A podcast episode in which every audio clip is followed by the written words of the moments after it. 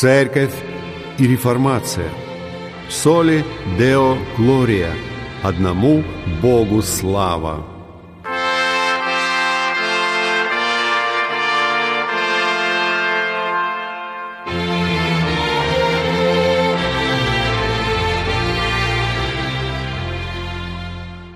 Здравствуйте! Дорогие друзья, вы слушаете передачу «Церковь и реформация» и с вами ведущий пастор Максим Фокин. Сегодня мы завершаем исследовать 11 главу послания апостола Павла к римлянам. И мы вновь обращаемся к толкованию Джона Стота под названием «Будущее Израиля. Долгосрочный план Бога». Итак, весь Израиль спасется. Во-первых, какому конкретно Израилю предопределено спасение – Известно, конечно, что в послании Галатам в 6 главе в стихе 16 Павел говорит о церкви, как об Израиле Божьем. Однако везде в послании к римлянам Израиль означает этнический или национальный Израиль, в противоположность языческим народам.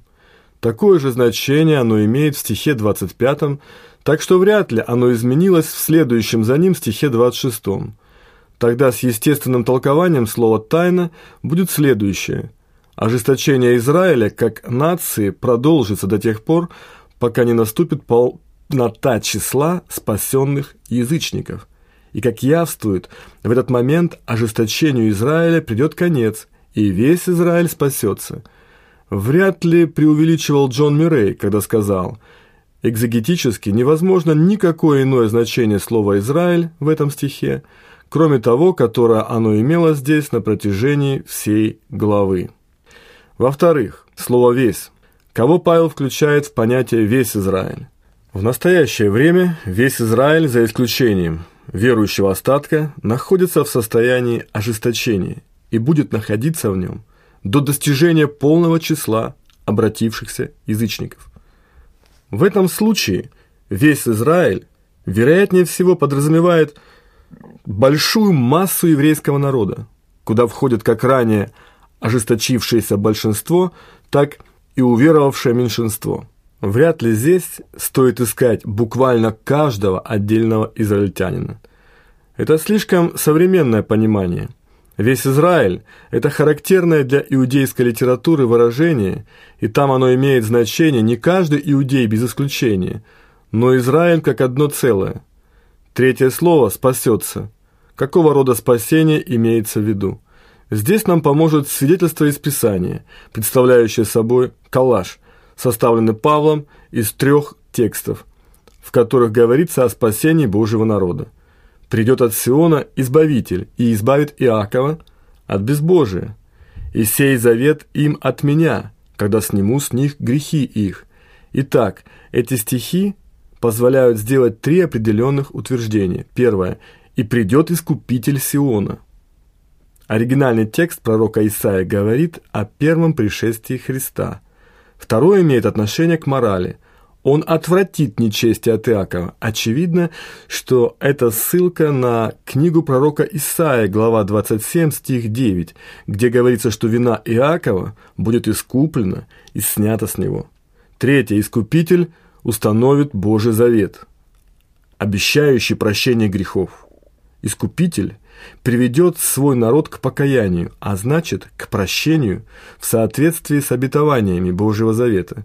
Все это ясно свидетельствует, что спасение Израиля, о котором молился Павел и которому он поведет свой народ, пробуждением в нем зависти и ревности спасение, которое уже стало доступно язычникам и которое однажды переживет весь Израиль. Это спасение от греха через веру в Христа. Это не спасение Израиля как нации, потому что ничего здесь не сказано, ни о политической организации, ни о возврате на свою землю. Нет, здесь никакого намека и на какой-либо особый путь к спасению евреев без веры в Христа. После жестокого уничтожения евреев – они потребовали прекращения христианского миссионерства в их среде. И в рядах христиан в связи с этим возникло замешательство. Обсуждается даже такая точка зрения, что евангелизация евреев – это недопустимая форма антисемитизма. Поэтому некоторые христиане пытаются подвести теологический фундамент под необходимость оставить евреев наедине с их иудаизмом.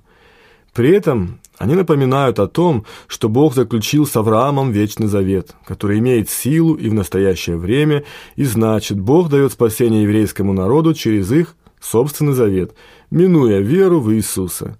Такая концепция называется теологией двух заветов, где считается, что существуют два различных пути к спасению – христианский путь для верующего иудейского остатка и уверовавших язычников, и путь исторического Израиля – полагающегося на Божий Завет, заключенный с ними. Несомненно, прав профессор Дан, называющий это ложной и совершенно ненужной антитезой.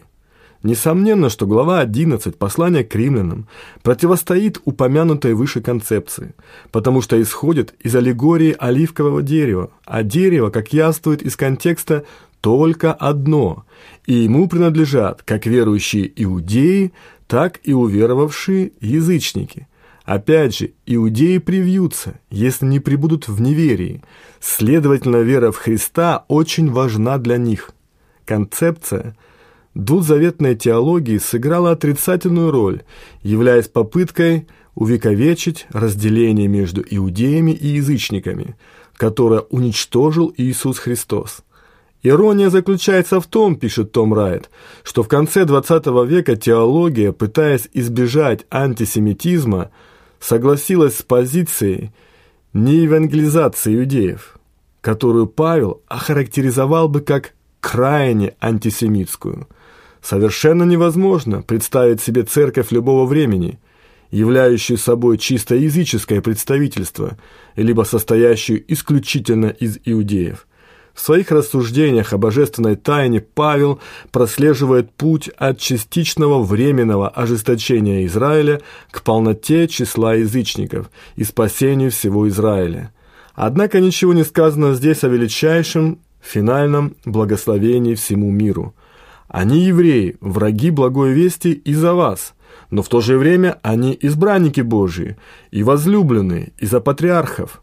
С одной стороны, иудеи не только отвергли Евангелие, они активно противодействуют его распространению, чтобы помешать вам, неязычникам, услышать его. Следовательно, по отношению к благой вести ради вас, потому что Богу угодно, чтобы вы услышали ее и уверовали, он враждебен им. Но с другой стороны, иудеи избраны особый народ Бога, а не потомки знаменитых патриархов, с которыми был заключен завет и которые получили Божье обетование – Следовательно, благодаря Божьему избранию и ради патриархов, потому что Бог верен своему завету и обетованиям, Он любит их и намерен привести их к спасению. Дело в том, что Бог никогда не отбирает свой дар и не аннулирует свой призыв. Оба непреложны. Его дары – это привилегии, дарованные им Израилю. В отношении его призыва сказано, что Бог не человек, чтобы ему лгать, и не сын человеческий, чтобы ему изменяться – он ли скажет и не сделает, будет говорить и не исполнит. Книга «Числа», глава 23, стих 19. Только опираясь на эту непоколебимую верность Бога своему слову, мы можем быть уверены в будущем восстановлении Израиля.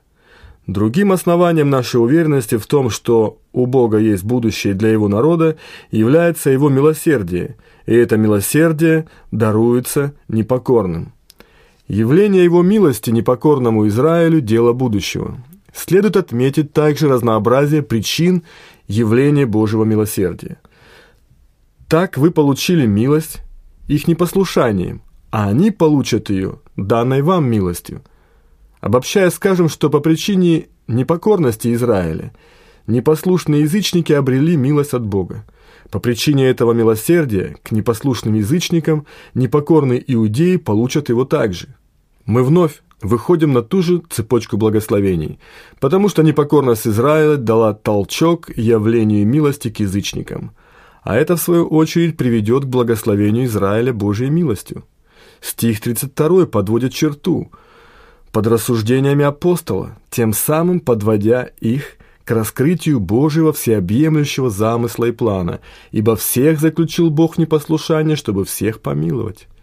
Непослушание – Это подобие темницы, куда Бог заключил все человеческие существа, чтобы у них не было оттуда другого выхода, кроме спасающего Божьего милосердия. В этом заключается основная мысль настоящего послания. В первых трех главах Павел показал, что все люди грешны, виноваты и не имеют извинения. Начиная с третьей главы стиха 21 он рассуждает о пути спасения по благодати через веру в Христа – Подобные мысли мы встречаем и в послании к Галатам. Павел говорит, Писание говорит, что весь мир в плену греха. Мы заключены были под стражей закона до того времени, как надлежало открыться вере. И так закон был уполномочен, был нашим опекуном, чтобы привести нас ко Христу. Итак, человеческое непослушание есть плен, из которого нас освобождает Божье милосердие. Но кто те все, кои связаны непослушанием, и те все, кому предстоит быть помилованными?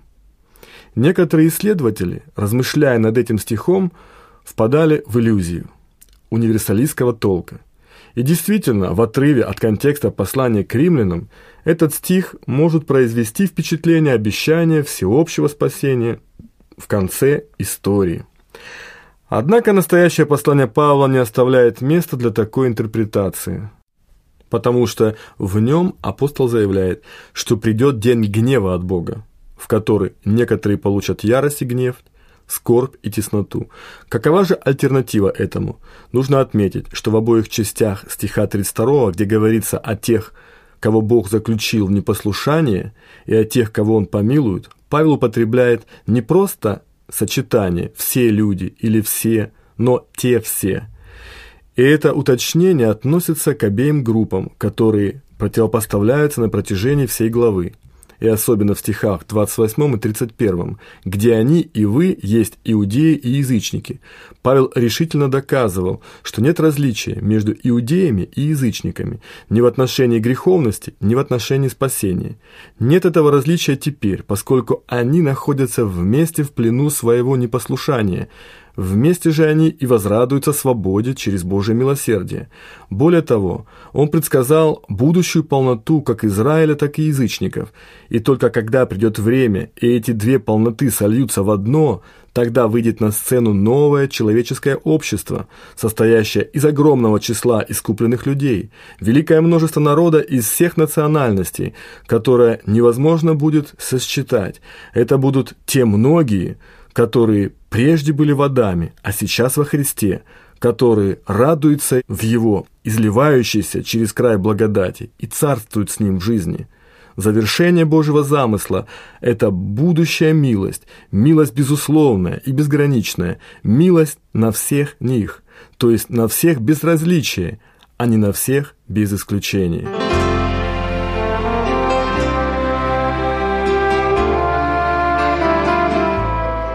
Вы слушали передачу «Церковь и реформация». С вами был пастор Евангелической реформатской церкви города Санкт-Петербурга Максим Фокин. Пишите нам по адресу город Санкт-Петербург, индекс 194-214, абонентский ящик 39, с пометкой для передачи «Церковь и реформация». Храни вас Господь!